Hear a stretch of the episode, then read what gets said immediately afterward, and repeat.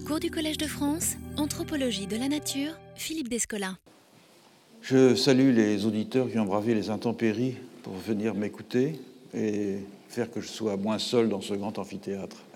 Merci à vous. Euh, J'avais euh, présenté lors de la dernière leçon le problème qui sera examiné dans le cours de cette année, à savoir comment sont composés certains collectifs qui semblent relever simultanément d'au moins deux régimes ontologiques différents. Et donc un rappel de ce que sont ces régimes ontologiques et de la manière dont leurs principes s'expriment dans des collectifs était nécessaire. J'y ai consacré une partie de la leçon. Avant de souligner que par euh, vertu pédagogique, et peut-être aussi par souci de convaincre, j'avais euh, jusqu'à présent toujours choisi d'illustrer mon propos par euh, des cas empiriques qui correspondaient point par point à l'un ou l'autre des quatre modèles de la matrice des modes d'identification. Et donc l'Amazonie et l'air circumpolaire euh, représentaient les meilleurs exemples d'animisme, l'Australie aborigène représentait le meilleur exemple de totémisme, les communautés amérindiennes des Andes et du Mexique euh, reflétaient les principaux traits de l'analogisme, tandis que l'épistémologie kantienne ou néo-kantienne fournissait une excellente illustration du naturalisme. Toutefois, et comme euh, des euh, critiques de mon entreprise n'ont pas manqué de le faire remarquer, bien des collectifs semblaient euh, plus difficiles à rattacher à coup sûr à l'un des quatre régimes ontologiques, puisque l'on y trouve des éléments qui semblent renvoyer tantôt à l'un, tantôt à l'autre, la configuration générale demeurant indécise. Et de même que l'ambition que je poursuis euh, d'une théorie générale des formes de composition des mondes est fondée sur l'étude comparative des façons de détecter des continuités et des discontinuités entre humains et non humains, la compréhension des formes hybrides de mondiation devra s'appuyer sur euh, l'étude comparative des modes de compatibilité et d'incompatibilité au sein d'un même collectif entre des éléments qui paraissent ressortir à des régimes ontologiques distincts.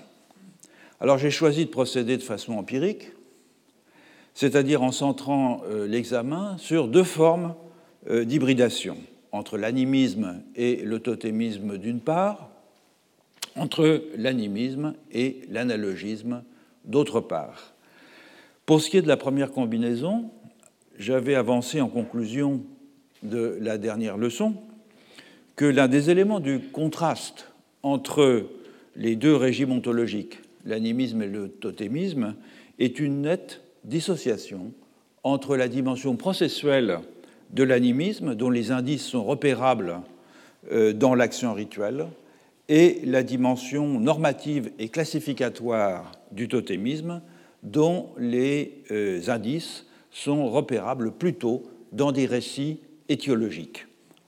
C'est ce qu'on va commencer à voir aujourd'hui en considérant le cas des euh, Bororo du Brésil central.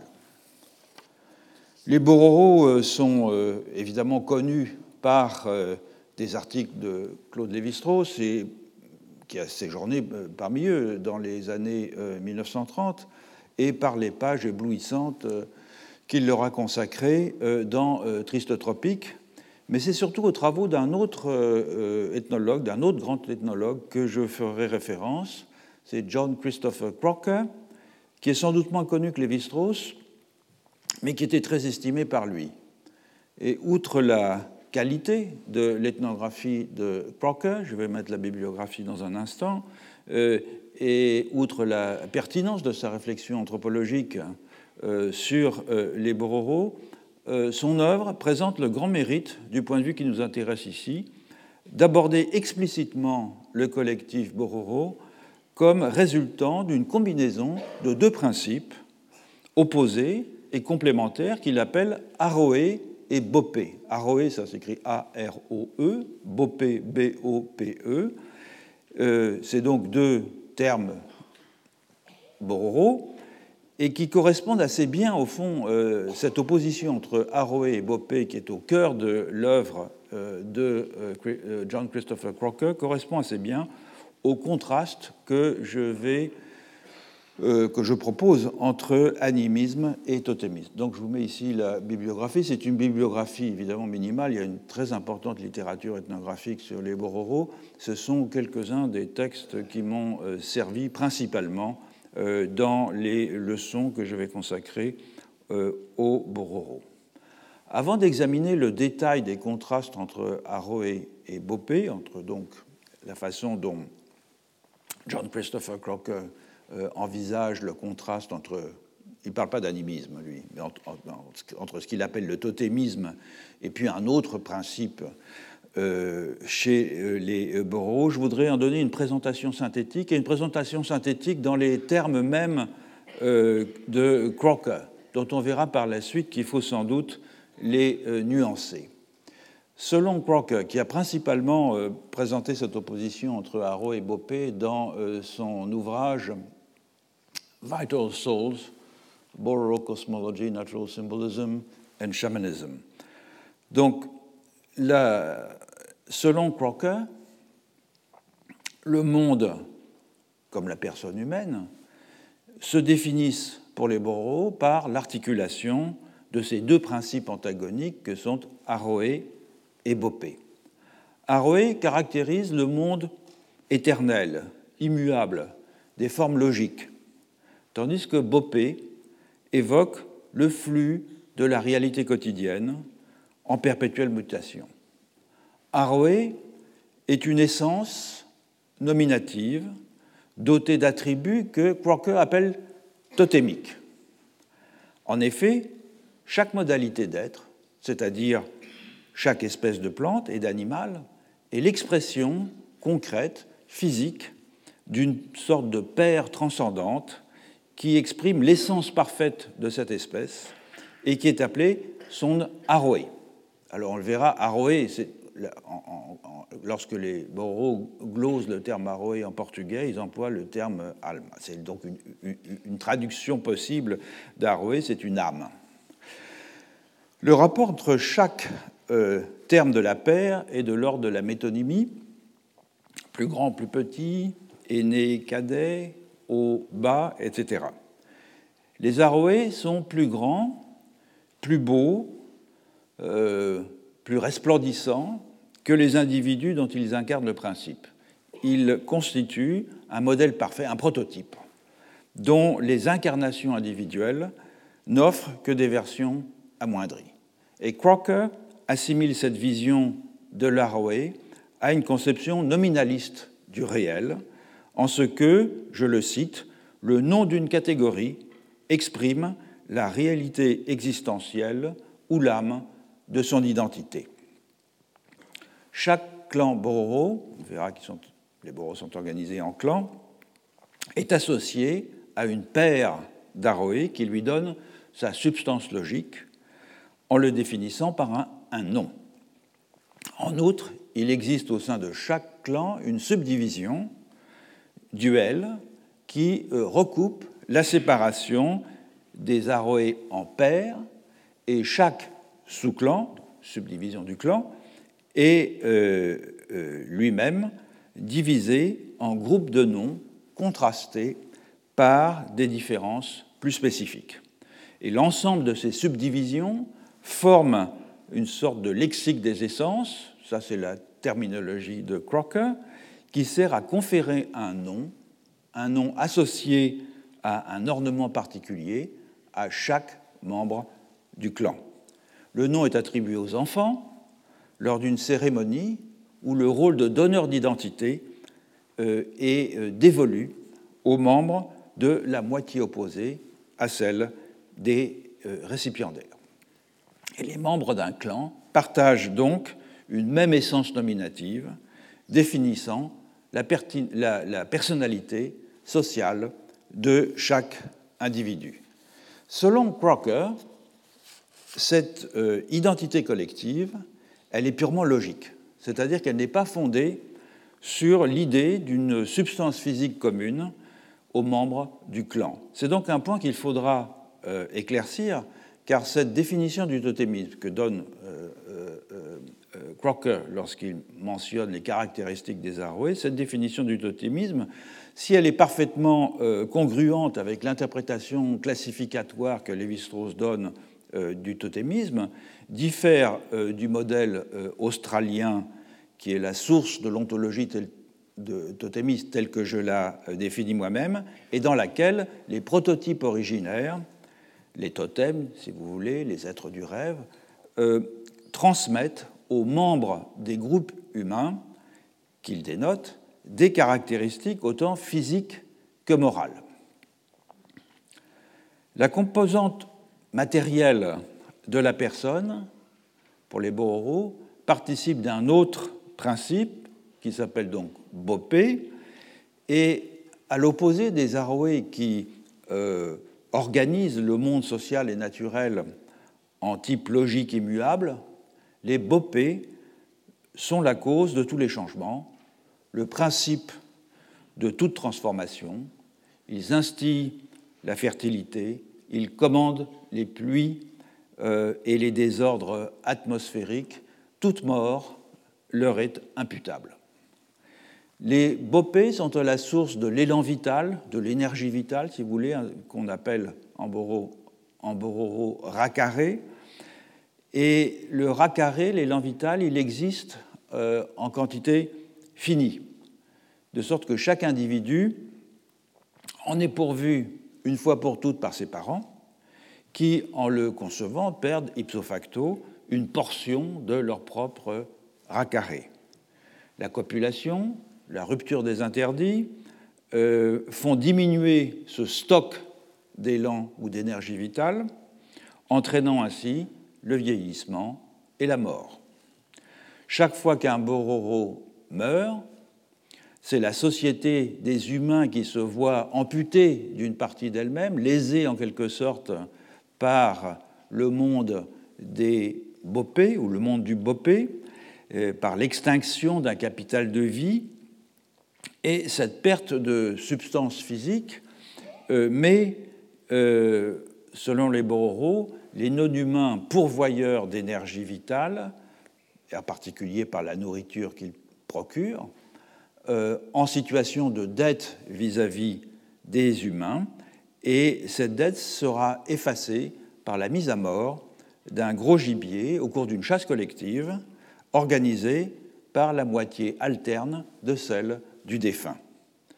Donc chaque, et ça c'est une des grandes caractéristiques de l'ensemble Bororo d'une façon générale, c'est probablement ça d'ailleurs qui a, euh, c'est une parenthèse, mais qui a euh, conduit Lévi-Strauss à mettre l'accent sur la notion de réciprocité lorsqu'il a observé in visu une société dans laquelle, au fond, l'ensemble des opérations les plus communes de la vie quotidienne était prise en charge par la moitié alterne. À la naissance, euh, les cérémonies qui ponctuent euh, les différents âges de la vie et l'enterrement, la, mort, le traitement du défunt sont tous pris en charge par la moitié alterne de celle à laquelle on appartient.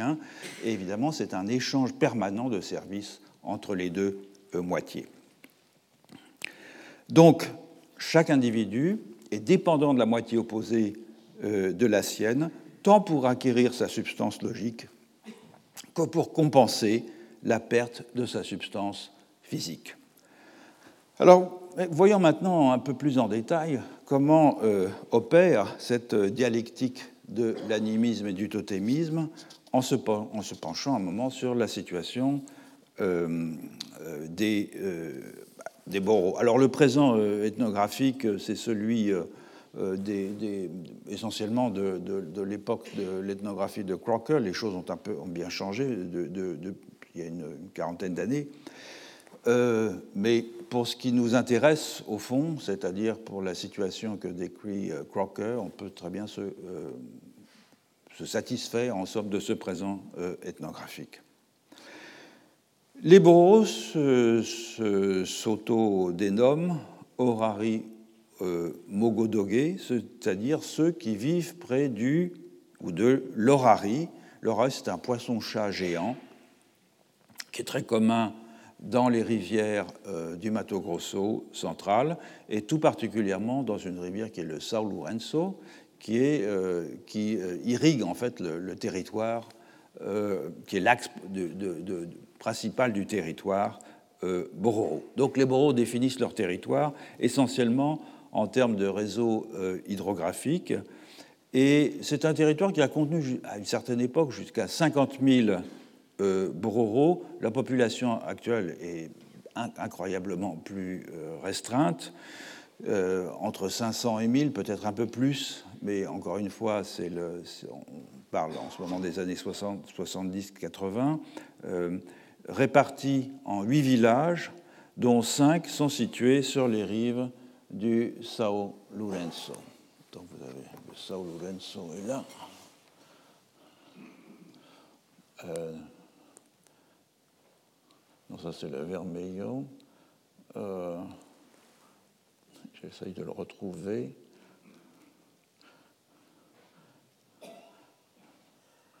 Oui, c'est le, le, le, bout du Rio euh, ici.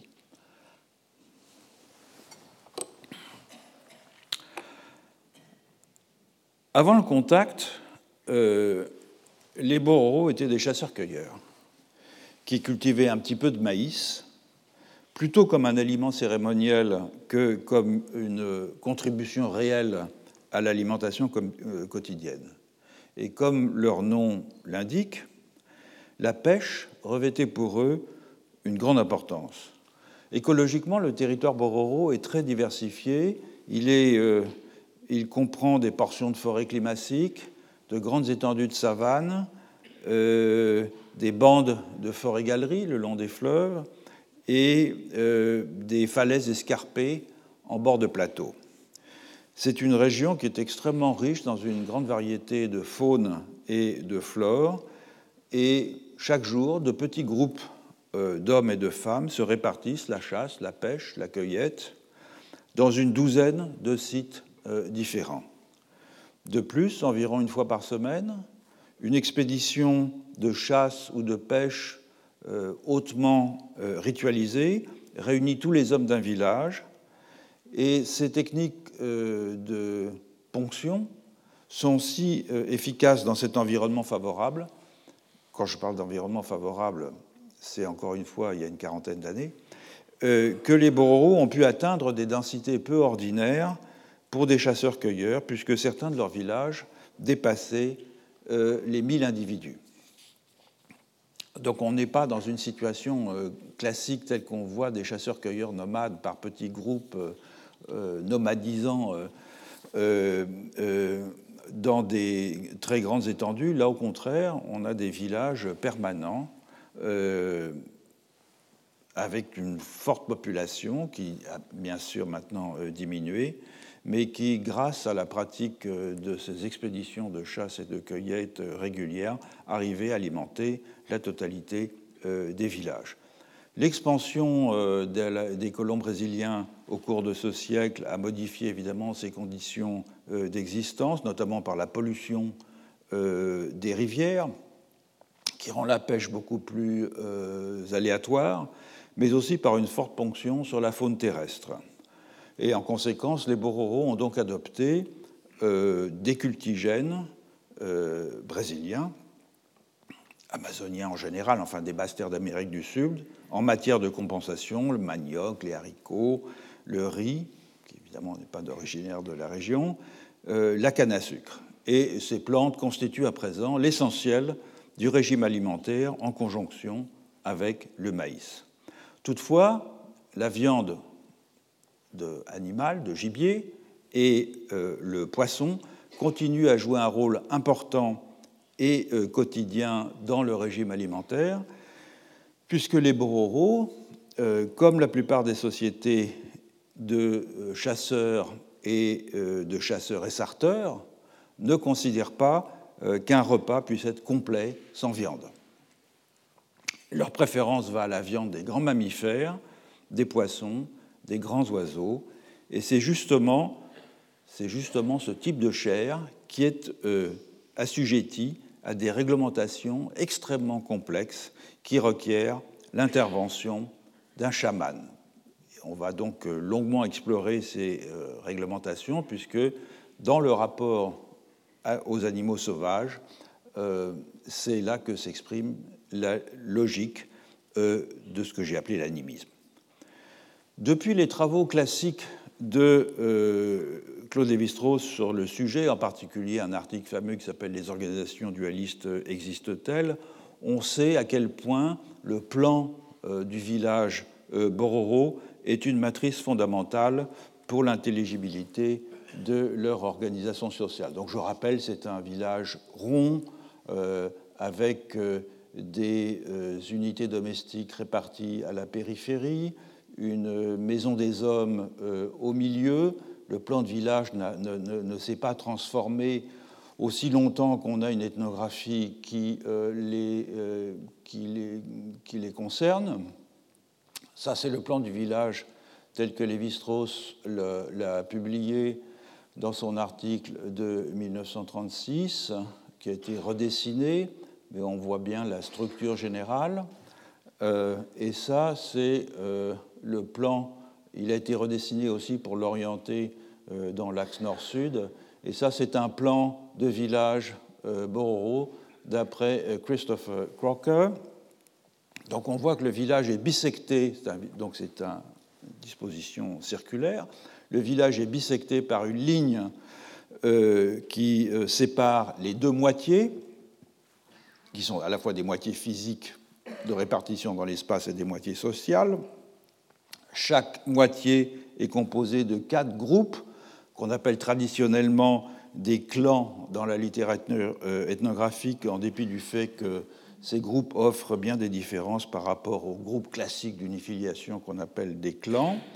Donc ça, vous avez quatre groupes de clans dans chaque moitié.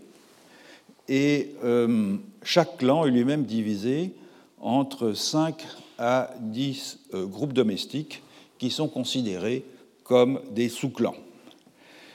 L'affiliation à chacune de ces unités sociales est fondée sur un système de non personnel. Chaque sous-clan est associé à une série de noms qui se réfèrent à des attributs totémiques du clan qu'on va voir plus en détail dans un moment. En principe, chaque moitié est exogame, et la résidence est uxoriloca, c'est qu'on va résider chez son épouse. En réalité, la norme n'est pas toujours respectée. Au centre du village, il y a donc la maison des hommes, qui est orientée selon un axe nord-sud, euh, avec une porte faisant face vers chacune des deux moitiés. Vous voyez, une moitié s'appelle Exerei et l'autre s'appelle Tugarege. Euh, c'est le lieu de résidence des célibataires et c'est l'endroit où euh, s'accomplissent les euh, cérémonies. Comme c'est le cas dans beaucoup de sociétés du Brésil central, la plupart des rites sont interdits aux femmes et aux adolescents non initiés.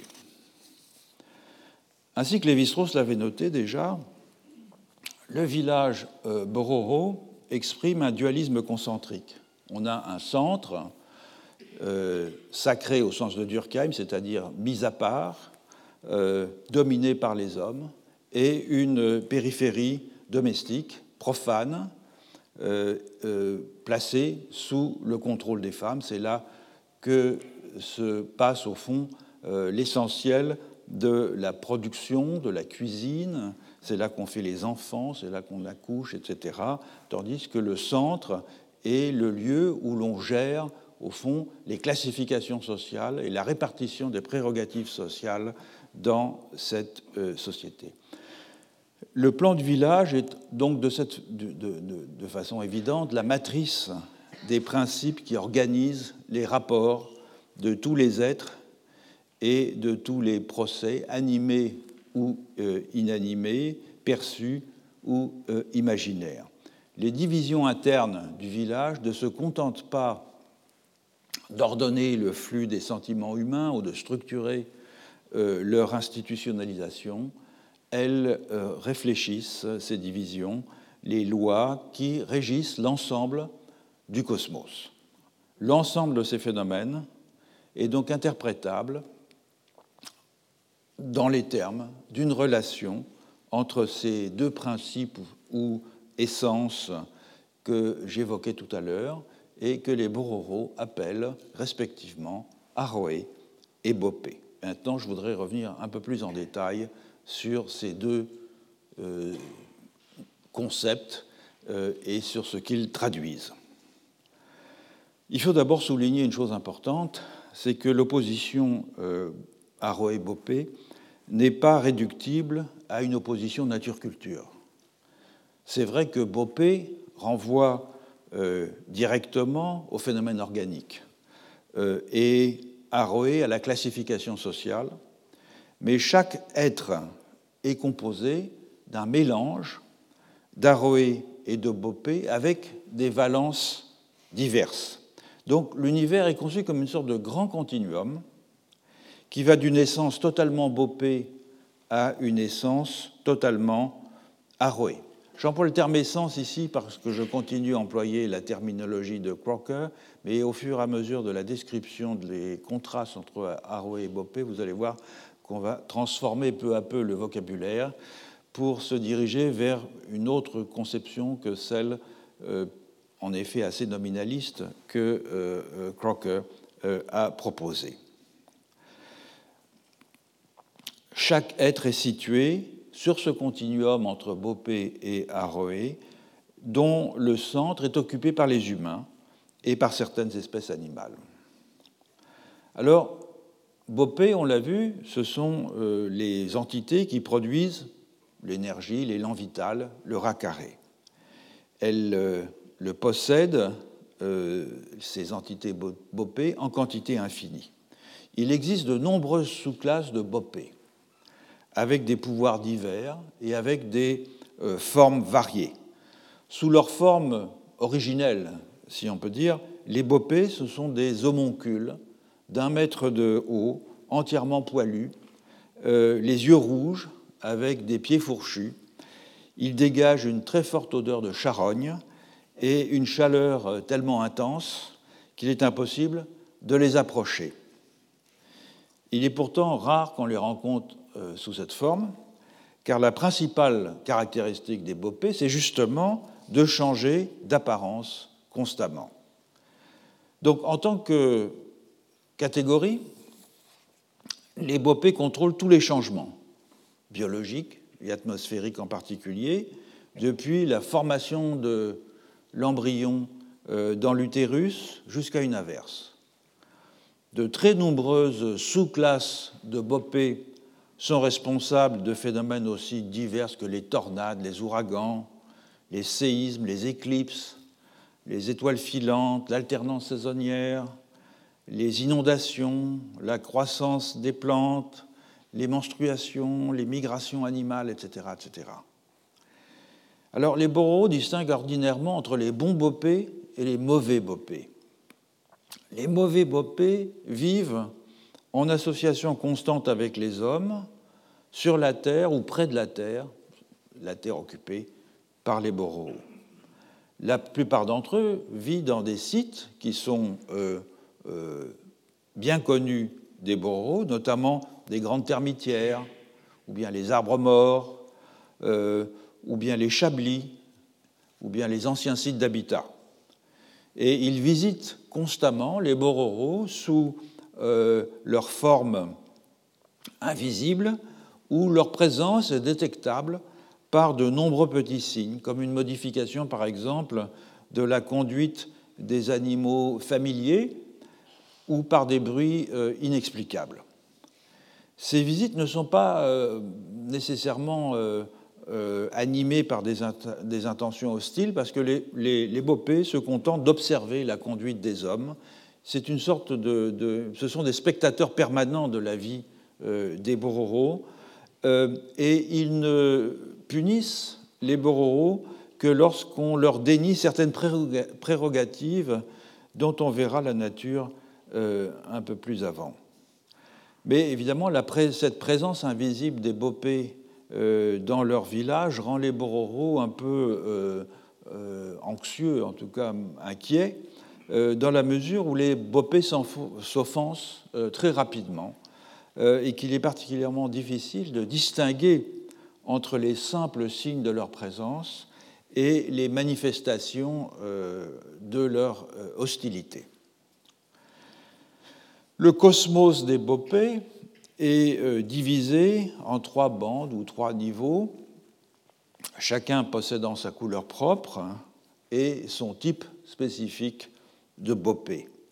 Il y a le ciel blanc ou ciel intérieur, au-dessus de lui il y a le ciel bleu-vert et le ciel rouge. Le ciel blanc est en contact avec la Terre et c'est le lieu de résidence des mauvais Bopé. Le ciel blanc est aussi le lieu de résidence des âmes, des chamans, bororo, décédés, qui ont utilisé leur pouvoir bopé durant leur vie à des fins malignes, à des fins égoïstes pour nuire à autrui. Ils vivent sous les arbres où nichent les vautours, plongés dans les excréments des vautours, et d'ailleurs les vautours eux-mêmes sont un avatar bopé les Boros sont très imaginatifs pour ce qui concerne le, sort réservé à ceux qui enfreignent la loi sociale. Au-dessus du ciel blanc s'étend le ciel bleu-vert et le ciel rouge. C'est là que résident les bons bopés en compagnie d'une multitude de classes de bopés et de l'âme des bons chamans les types de bopé que l'on peut rencontrer dans ce secteur sont tellement nombreux que je me contenterai d'en présenter brièvement deux. Euh, deux qui sont liés à la chasse à titre donc d'illustration et parce que la chasse, on va le voir, joue un rôle extrêmement important dans la définition du rapport au bopé. Un premier type s'appelle Adugo. C'est un bopé qui a une, une apparence d'animal, en l'occurrence le jaguar. Comme il est prévisible, il se nourrit exclusivement de viande de gibier. C'est un auxiliaire des chamans pour tout ce qui concerne les afflictions résultant d'une infraction dans la classe des animaux mangés par les bopés. Deuxième type, c'est Bourrekoibo, qui vit dans le ciel bleu. Il est une sorte de pasteur de tous les animaux sauvages mangés par les bopés qui vivent en troupeaux autour de sa maison. Et grâce à cet apprivoisement permanent du gibier, euh, il est extrêmement gros, parce qu'il mange évidemment les animaux domestiques, c'est-à-dire le gibier conçu comme des animaux domestiques qui entourent sa maison, il les consomme de la même façon que les pasteurs consomment leurs animaux domestiques. Il est donc extrêmement gros, plus encore que les autres types de bopé, et il dégage une insupportable odeur de viande pourrie. Euh, Koibo est réputé avoir apporté le maïs au Bororo, et c'est la raison pour laquelle, à l'heure actuelle, les prémices de chaque récolte de maïs sont offertes au Bopé. Mais au-delà de cette raison conjoncturelle, les Bororo ont des raisons plus profondes pour cette offrande de prémices. En effet, ce n'est là que l'une des nombreuses offrandes obligatoires de nourriture que les Bororo euh, font, doivent faire au Bopé. Ces transactions constituent de fait le rapport central qui s'établit entre les Bororo et les Bopé, et toute infraction à cette euh, règle d'offrande de nourriture engendre immédiatement un malheur, et ces infractions sont même de fait la source d'à peu près toutes les afflictions euh, qui frappent euh, les Bororo. Donc la relation formelle qui s'établit entre les Bororo et les Bopé doit être conçue, ça c'est la formule de Crocker, comme un contrat il emploie l'expression en anglais covenant, c'est-à-dire vraiment un, pacte. Ce contrat, il est fondé sur les principes suivants. Les bopés exercent des droits sur un groupe précisément défini d'espèces animales et végétales, ce qui a pour conséquence que les bororos doivent offrir des membres de ces espèces aux bopés comme nourriture. Cette nourriture des bopés s'appelle bopé ouril, ce que mangent les bopés. Et cette offrande, elle est réalisée par l'intermédiaire du chaman, qui est euh, possédé, pas vraiment possédé, mais investi, disons, par une ou plusieurs espèces de bopé. Et à travers l'intercession du chaman, les bopés consomment donc de petites quantités de gibier ou de plantes. Pour les boros, le chaman n'est donc qu'une sorte de vecteur physique de cette transaction entre humains et bopés. Il n'est pas tant honoré pour sa fonction qu'objet de pitié en réalité, en raison des dangers qu'il encourt dans cette entreprise.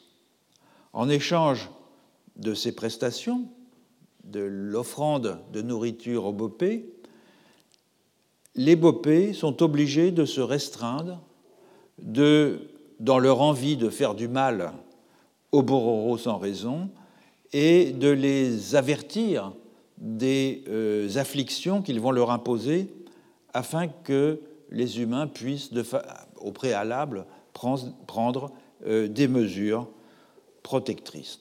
Donc il s'agit d'un échange inégal, euh, puisque forcé, étant donné que les humains ne peuvent pas faire autrement que d'alimenter les bopés s'ils veulent s'épargner les malheurs que ceux-ci peuvent déclencher. Alors que les bororos donnent quelque chose en échange, c'est-à-dire des offrandes de nourriture, les bopés se contentent de s'abstenir de nuire. Et leur réciprocité est donc en quelque sorte négative ou tout au moins passive.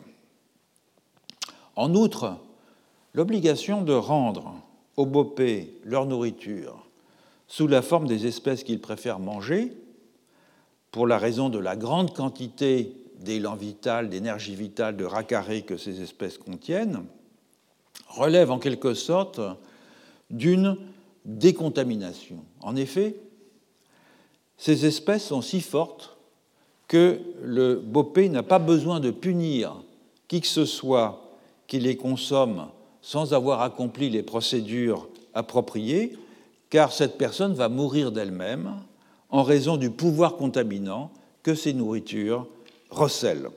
Donc en donnant ces nourritures aux bopés, avant de les consommer, on accomplit une sorte de prescription morale et on s'assure que la puissance de ces nourritures va diminuer jusqu'au point où leur consommation deviendra sans danger. C'est quelque chose de très important. Je me souviens dans une conversation avec euh, Claude Lévi-Strauss il y a quelques années, euh, au moment où je lisais le, livre de Crocker, Vital Soul, et donc j'avais été m'en entretenir avec lui. Et il me disait, euh, le, chamanisme bopé est quelque chose d'absolument central. Et il rapportait une anecdote. Et quand il est arrivé dans le village Bororo, où il a séjourné, ils avaient, il est arrivé en, canot et ils avaient tué un tapir en cours de route. Et donc il débarque dans, le village avec le tapir, et immédiatement les Bororos euh, disent arrêtez, et euh, vont quérir le chaman Bopé qui se précipite sur le tapir, et dont vous allez voir tout à l'heure d'ailleurs qu'il exige un traitement incroyablement complexe pour être décontaminé, avant même que les visiteurs puissent pénétrer et s'installer dans euh, le village. Et donc ça l'avait beaucoup frappé de voir à quel point cette entreprise de décontamination était vitale euh, pour euh, les bourreaux.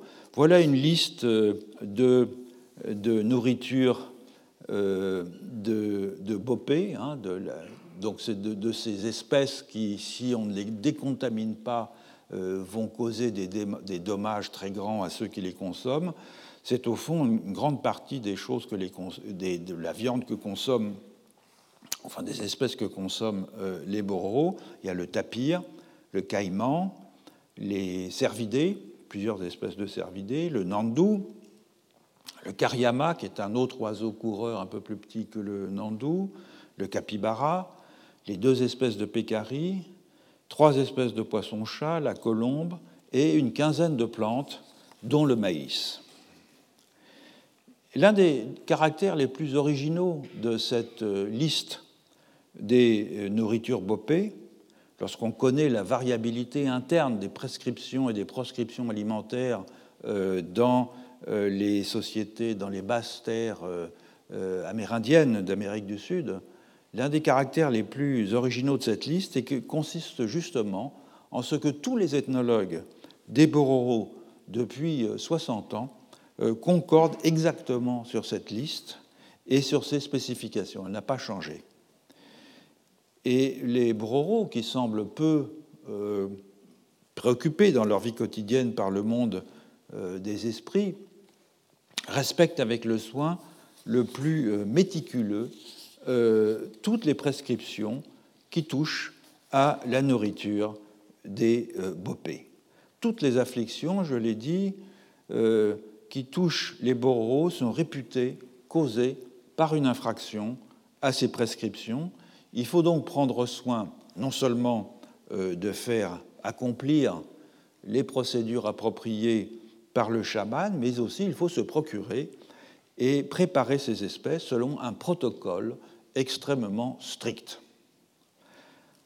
Toutes les pratiques de chasse sont donc directement affectées par ces exigences. En effet, les bopés peuvent s'offenser si l'un de leurs animaux est blessé et s'il échappe aux chasseurs.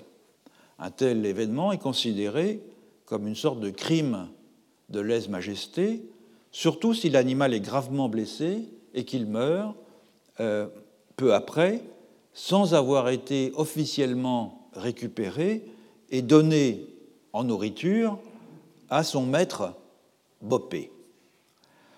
En conséquence, il arrive souvent qu'un bororo refuse de tirer sur une espèce bopéourée à la chasse s'il n'est pas absolument sûr de le blesser mortellement. Et c'est pour cela, par exemple, qu'il ne tire pas un caïman, par exemple, s'il est, euh, ne sont pas sûrs de pouvoir le récupérer, c'est-à-dire ce n'est pas sur la berge euh, s'il est en train de nager, parce qu'un caïman, quand on le tire et qu'il meurt, il coule au fond de la rivière, qu'on ne peut pas euh, le récupérer.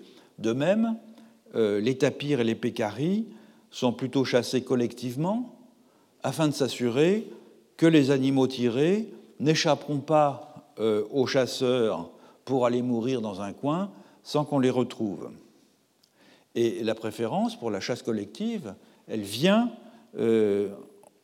d'ailleurs de ce qu'elle s'effectue généralement avec la participation d'un chaman dont l'intercession paraît euh, hautement nécessaire dès qu'il s'agit de chasser des animaux bopés ou raies. Vous voyez, la chasse, ce n'est pas une entreprise euh, de distraction, c'est véritablement quelque chose d'extrêmement périlleux. De même, la prolifération des types de pointes de flèches qui est chacune appropriée à une espèce de gibier, est expliquée par les Bororo euh, par leur euh, désir de ne pas euh, échouer lorsqu'ils chassent des animaux bopéourés, c'est-à-dire d'être assurés de les tuer, parce que s'ils ne font que les blesser, évidemment, comme on vient de le voir, les conséquences sont très graves. Je ne résiste pas au plaisir de vous montrer ceci. Quand on, pense que, quand on dit que Lévi-Strauss était un, un ethnologue euh, euh, qui n'a pas fait beaucoup de terrain, c'est vrai, il n'a pas fait un très long terrain, mais c'était un ethnologue incroyablement minutieux. Et dans cet article de 1936, euh, qui est le premier qu'il ait écrit sur les Bororo, il fait une description des types de flèches utilisées pour chasser les différentes espèces ça, ce sont des empennages de flèches pour les, euh, ce qu'il appelle les onces, c'est-à-dire les jaguars, avec une, comme vous le voyez, une description euh, extrêmement, enfin une figuration extrêmement précise de chaque type d'empennage de flèches correspondant à des marques euh, de clan.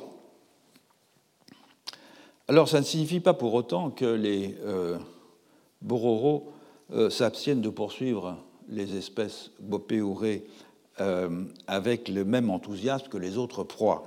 Bien au contraire, ils considèrent que la chair des animaux bopéourés, même si ce sont des animaux qu'il est périlleux de chasser pour les raisons qu'on vient de voir, a meilleur goût que les autres espèces et que sa, consommation en fait est d'autant plus importante qu'elle recèle, euh, que ces espèces recèlent une quantité considérablement plus importante d'énergie vitale que les autres animaux, énergie qui va bénéficier donc au chasseur et à euh, sa famille.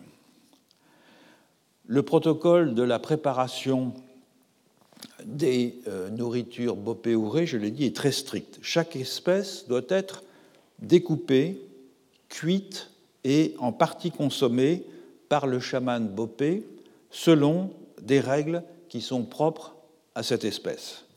Le découpage du gibier en particulier doit suivre des prescriptions qui sont tellement contraignantes que cela euh, engendre souvent de grandes difficultés pratiques.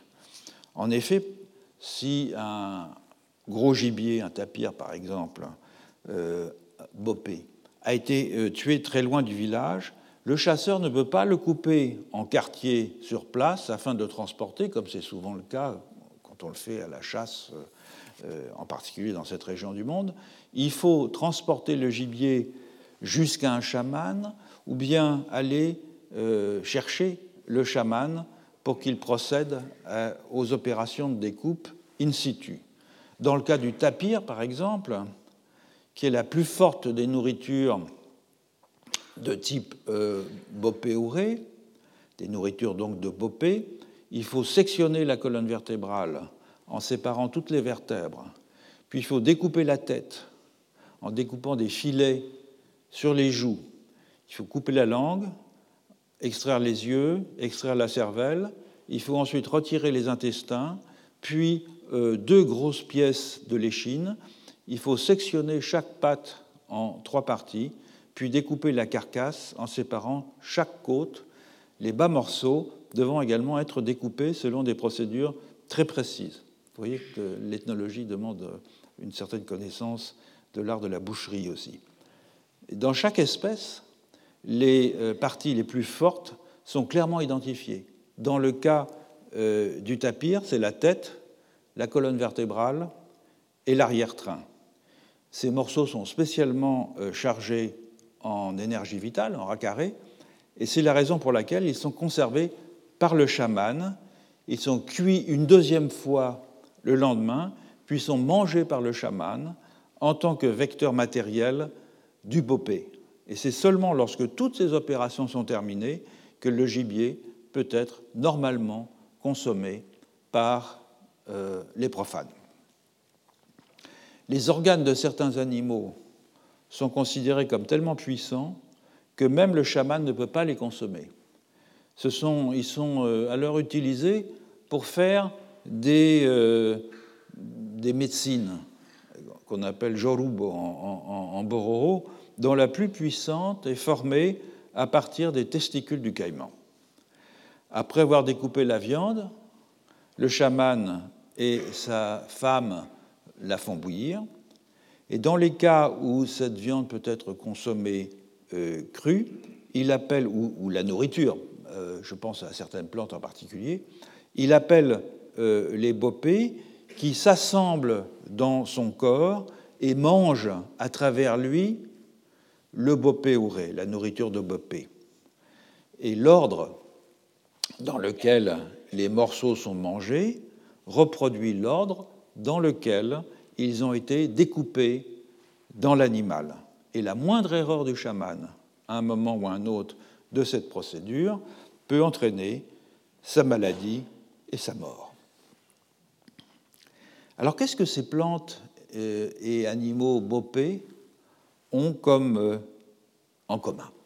C'est-à-dire, donc, ce sont des animaux considérés comme la nourriture des bopés, qui sont très chargés en élan vital et qui doivent être consommés avec précaution par les humains, après toutes les précautions que je viens de décrire. Euh,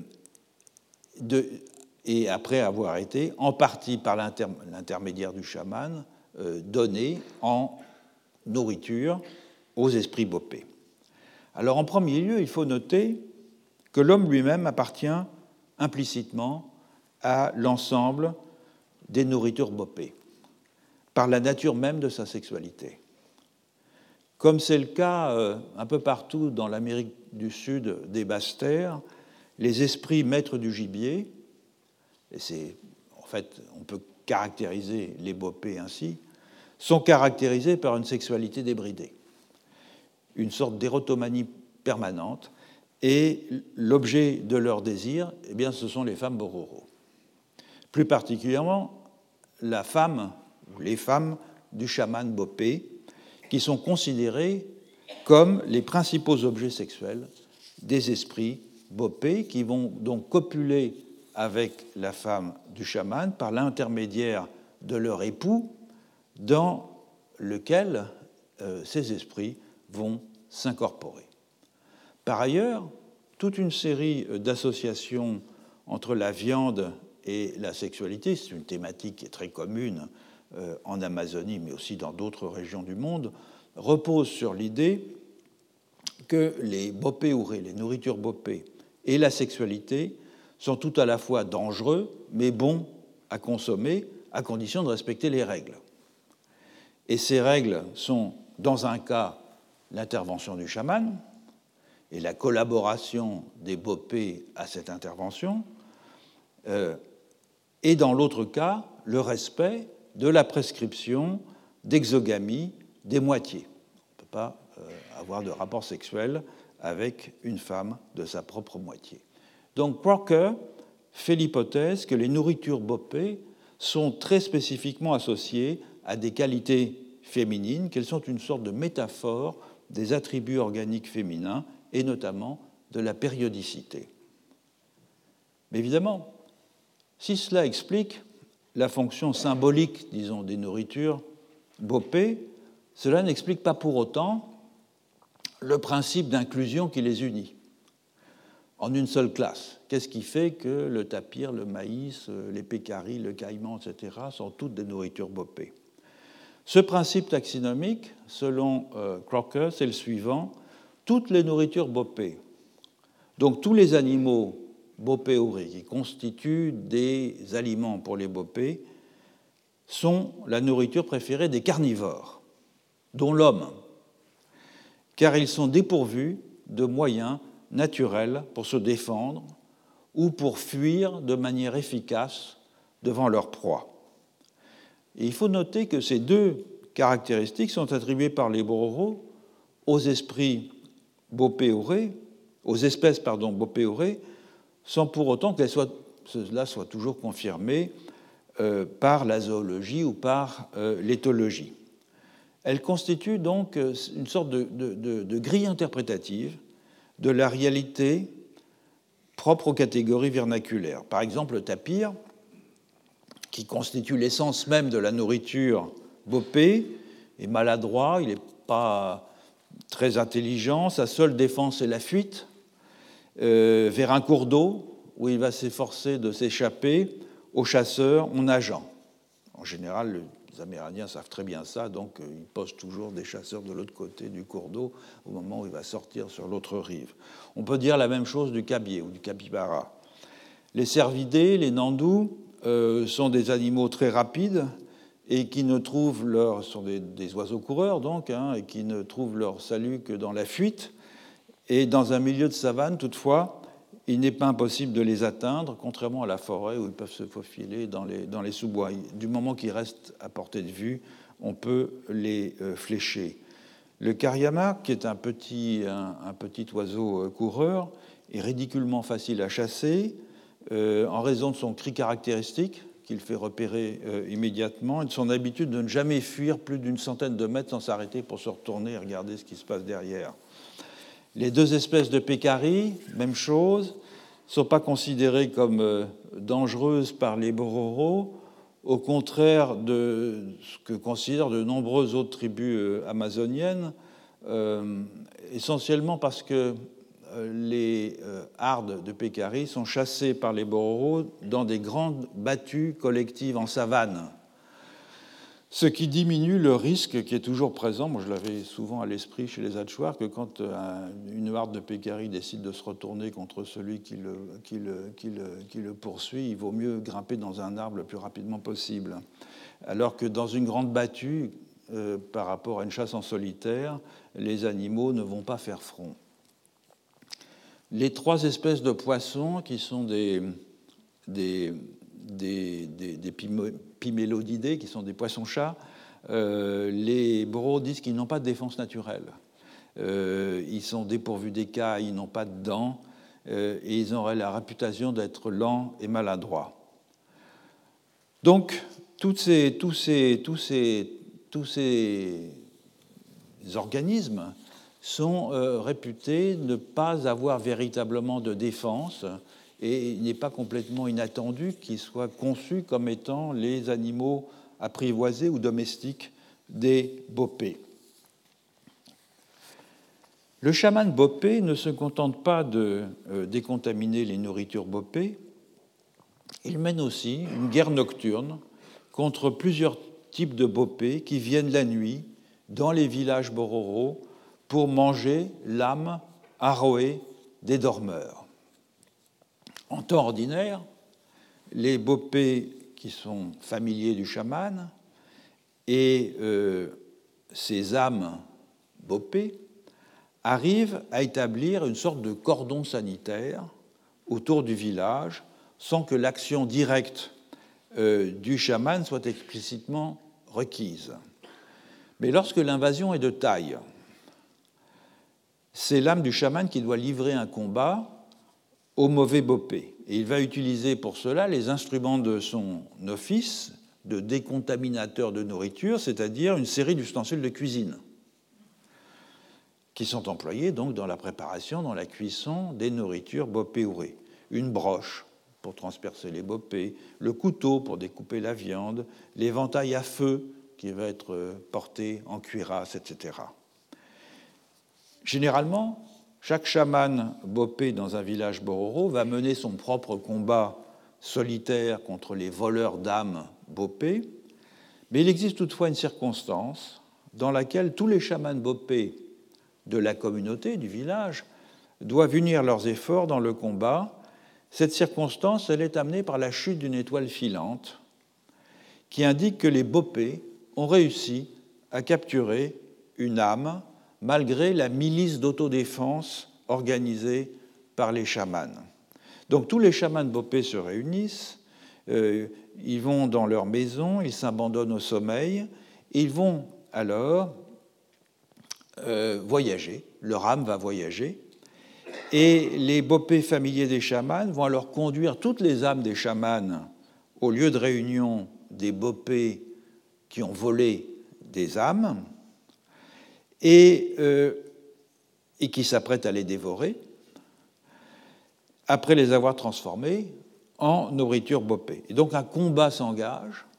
L'objectif des chamans est de récupérer les carcasses des animaux bopés où sont incarnées les âmes volées au village. Ils les emmènent, ils les récupèrent, ils les emmènent dans un lieu sûr, à l'écart du village. Ils vont extraire euh, l'âme euh, des carcasses, ils vont laver ces âmes pour les purifier de la contamination bopée, ils vont les restituer à leurs propriétaires légitimes, lesquels dormaient paisiblement au village sans se douter du destin tragique auquel ils étaient exposés. Il faut ajouter que les chamans aussi dormaient, puisque tout ça se passe pendant le voyage de l'âme. Donc voilà ce que décrit Crocker. Voilà le monde des Bopé, évidemment très résumé, euh, chez les Bororo, qui n'est pas tant euh, qualifiable au fond comme euh, une collection d'essence en perpétuelle transformation, pour reprendre l'une des formules de Crocker, que comme l'expression d'une ontologie très commune en Amérique du Sud des basses-terres, que l'on peut appeler l'animisme prédateur. Le principe en est très simple bien des plantes et des animaux, notamment ceux dont les humains s'alimentent, sont soit eux-mêmes des esprits, soit sous la dépendance d'esprits qui les contrôlent à la manière de pasteurs chargés de veiller sur un troupeau. Et comme ces non-humains sont soit chargés d'une énergie vitale si forte qu'elle est dangereuse pour ceux qui l'absorbent, soit dotés d'une intériorité analogue à celle des humains, une intériorité qu'il faut en quelque sorte débrancher pour pouvoir consommer la chair de ceux qu'elle anime, alors les humains sont contraints de s'accommoder avec ces esprits. Ça peut se faire de différentes façons, ça peut se faire par l'échange, en faisant des offrandes aux esprits maîtres, des offrandes de tabac, des offrandes de nourriture, chose très commune dans l'Amérique du Sud des basses-terres. Euh, euh, ça peut se euh, faire donc de cette façon en, contrepartie, si vous voulez, de ces échanges, du droit de chasser les animaux, de cultiver certaines plantes et de les manger. Et c'est en partie ce que font les Bororo vis-à-vis des esprits bopés lorsqu'ils leur offrent les prémices de chaque récolte de maïs ou lorsqu'ils leur, leur offrent, pardon, par l'intermédiaire du chaman, des morceaux des proies qu'ils ont chassés ou des fruits qu'ils ont cueillis. C'est une sorte de taxe que les bopés prélèvent sur, ce sur les humains, en quelque sorte, euh, pour avoir utilisé les plantes et les animaux dont ils sont les gardiens. Le chaman, donc, de ce fait, il combine deux opérations. Une sorte de retour obligatoire dans l'échange, une partie d'un animal ou une partie d'une plante en échange du droit de l'avoir soustrait au contrôle des bopés, et puis une opération de décontamination, c'est-à-dire en bonne logique animiste de désubjectivation, qui consiste à dépersonnifier la plante ou l'animal pour ne pas avoir à consommer avec sa chair sa subjectivité agissante, avec toutes les conséquences néfastes que cela peut entraîner. Je rappelle souvent cette formule qui me paraît absolument euh, caractéristique de, l'animisme, qui était celle du chaman Ivalwardjuk, qui était le, grand informateur de, euh, Rasmussen euh, chez les Inuits, et qui disait le plus grand péril des humains est que leur nourriture tout entière est faite d'âme. Ça veut dire qu'effectivement, les animaux que l'on consomme, ce sont des personnes avec une subjectivité, une intériorité, et pour pouvoir les consommer sans dommage, il faut pouvoir les désubjectiver. C'est dans une très grande partie du monde de l'animisme le rôle du chaman que de désubjectiver des euh, personnes de façon à les transformer en de la chair consommable. Mais au-delà de cet échange médiatisé par les chamans bopés, on peut voir aussi cette euh, périlleuse circulation des flux vitaux entre les plantes, les animaux, les humains et les esprits comme une sorte de prédation généralisée ou comme une sorte de vaste chaîne trophique dans laquelle les humains occupent une position intermédiaire entre ceux qui servent toujours de proie alimentaire et sexuelle, et ceux qui ne font que manger les autres. Et c'est un, modèle qui est bien illustré euh, en Amérique du Sud par un certain nombre de populations, je pense évidemment aux Jivaro, mais aussi euh, aux groupes euh, Tupi. Et l'intervention du chaman Bopé, au fond, elle consiste en une sorte de tentative d'interrompre ce cycle de la dévoration mutuelle en le rendant moins périlleux, moins lourd de conséquences pour les humains. Alors quel, peut être, quel rôle peut jouer le totémisme dans ce cycle qui est typiquement animiste de transfert de substances, de transfert d'énergie, de transfert de subjectivité, de prédation mutuelle entre des personnes humaines et non humaines? Quel rôle joue la partie euh, euh, du monde Bororo, eh bien, c'est ce qu'on verra dans le prochain cours. Retrouvez tous les contenus du Collège de France sur www.colège-2-france.fr.